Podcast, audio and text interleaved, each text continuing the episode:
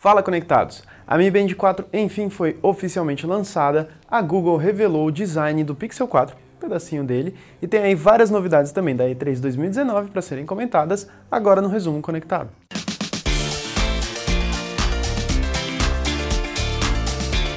Bom, a gente já vem falando faz um tempo da Mi Band 4, a próxima geração da Smart Band da Xiaomi, que é extremamente popular. E ela foi enfim lançada na China lá no dia 12, no dia dos namorados. Foram lançadas duas versões da Mi Band, uma com NFC e uma sem. As duas têm uma tela uns 40% maior, 39%, e trazendo, claro, o display colorido, que isso vazou faz tempo. Além de manter ali outros recursos e especificações que a gente já esperava que já tinha na Band anterior, como um vidro, é, a tela com vidro temperado para proteger, ela chega a ser à prova d'água, resiste até 5 atmosferas. Inclusive tem funções ali para gerenciar natação como um dos esportes, já que ela é a prova d'água e pode ser usada assim. Ela foi anunciada na China pelo preço de 229 yuans, o que dá mais ou menos 33 dólares na cotação dessa semana, e esse é o preço pela versão com NFC. Sem NFC, que é aquela conexão que a gente usa muito para pagamento, principalmente, você pode usar a pulseira para pagamento nesse caso. Sem o NFC, ela vai sair por 169 yuans, que dá mais ou menos 25 dólares. Nessa semana ainda, a pulseira já foi levada também para Europa e começou a ser vendida por lá como Mi Smart Band 4, apenas uma das versões que foi anunciada por lá por 35 euros. Dá mais ou menos uns 153 reais, é um valor um pouco maior, seria de se esperar, na China os preços são mais competitivos, essas coisas, claro, nunca são conversões diretas. Agora esperar e ver se a Xiaomi vai trazer a pulseira para o Brasil também. E por causa dos vazamentos, a Google decidiu ela mesma mostrar um pouco do design do Pixel 4. A empresa reconheceu isso, mandando um tweet falando: Ah, já que vocês parecem bem interessados, dá uma olhada em como está ficando o nosso novo smartphone. O que apareceu foi apenas a, a traseira do aparelho, então não dá para ter uma noção de como vai funcionar a proporção da tela, se a câmera frontal vai vir numa daquelas soluções diferentes. Foi apenas a traseira com um conjunto de câmeras ali no canto, num quadrado. E sim, conjunto de câmeras. O Pixel 4 vai ter mais de duas, parece dessa vez entrando aí no hall dos smartphones que estão incorporando cada vez mais câmeras. O quadrado que apareceu ali, aliás, parece demais com o que tem vazado do iPhone desse ano, dos iPhones desse ano, né? A Apple nunca faz esse tipo de revelação que nem a Google fez. A gente não vai ter informação oficial do iPhone antes de setembro, quando deve acontecer o seu lançamento. Mas dá pra ver que são muitos rumores mostrando esse tipo de design, então dá pra acreditar cada vez mais nele e parece que o Pixel vai seguir na mesma linha. E falando em colocar cada vez mais câmeras no celular, a Sony pode estar preparando um Xperia com seis câmeras. Claro, isso é apenas um rumor, são especulações, mas se a informação for verdadeira, a Sony não só não está pronta ainda para desistir da linha Xperia, como também ela quer entrar nessa competição, nessa corrida pelo aparelho com mais buracos na traseira. Lembrando que o Nokia PureView, que tem, tem aquela cara de aranha, ele tem cinco câmeras e dá um total de oito bolinhas ali porque tem um flash e um sensor. Já o Xperia é, com seis câmeras. Poderia acabar tendo menos bolinhas, porque seria só seis câmeras, mas enfim, isso é só uma renderização que o vazamento trouxe para imaginar como seria esse tipo de smartphone, se é que ele é real. Fica até difícil imaginar quais funções teria cada uma dessas câmeras com um conjunto tão grande assim na traseira dos aparelhos.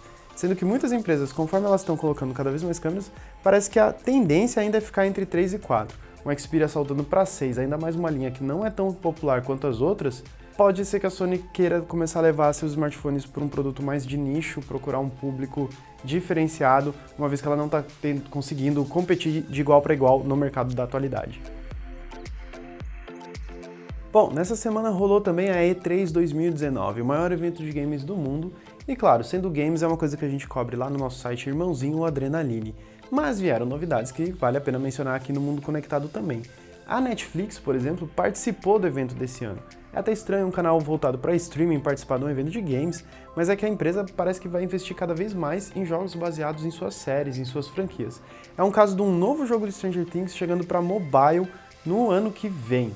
A gente ainda não tem muitos detalhes do game, saíram já algumas imagens que vocês podem conferir no post ou no aqui o Thiago mostra no vídeo para quem está no áudio. Vai ter que ir lá no link para ver. Mas enfim, rolaram algumas imagens que mostram que o game vai ser meio estilo RPG, uma aventura, que é o que combina com a série e combina também com o formato mobile. Mas dá pra ver que a franquia ainda não parou de dar dinheiro pra Netflix e esse não é nem o primeiro game que eles fazem. Lembrando que a gente chegou a mostrar o Stranger Things no nosso querido app da semana como sugestão.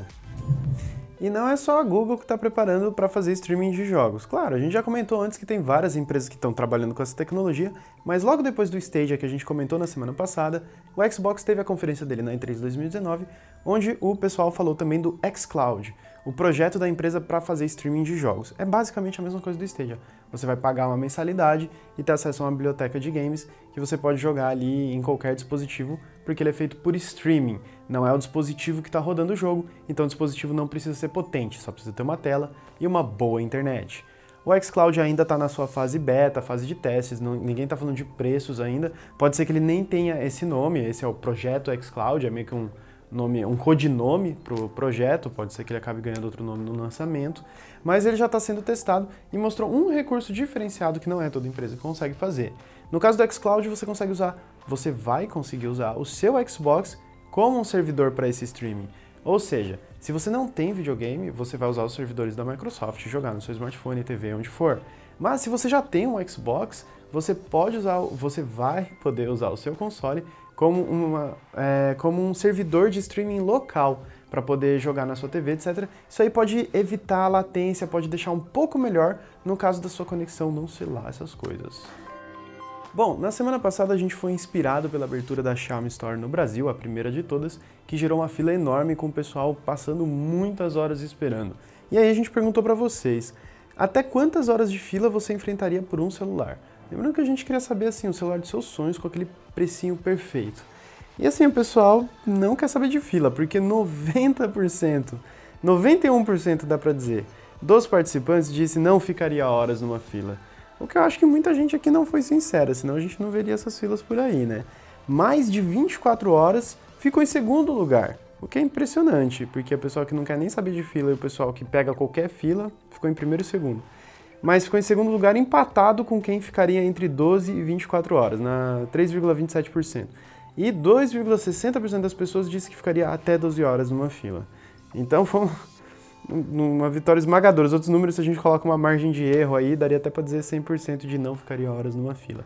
Vamos dar uma olhada nos comentários do resumo conectado passado.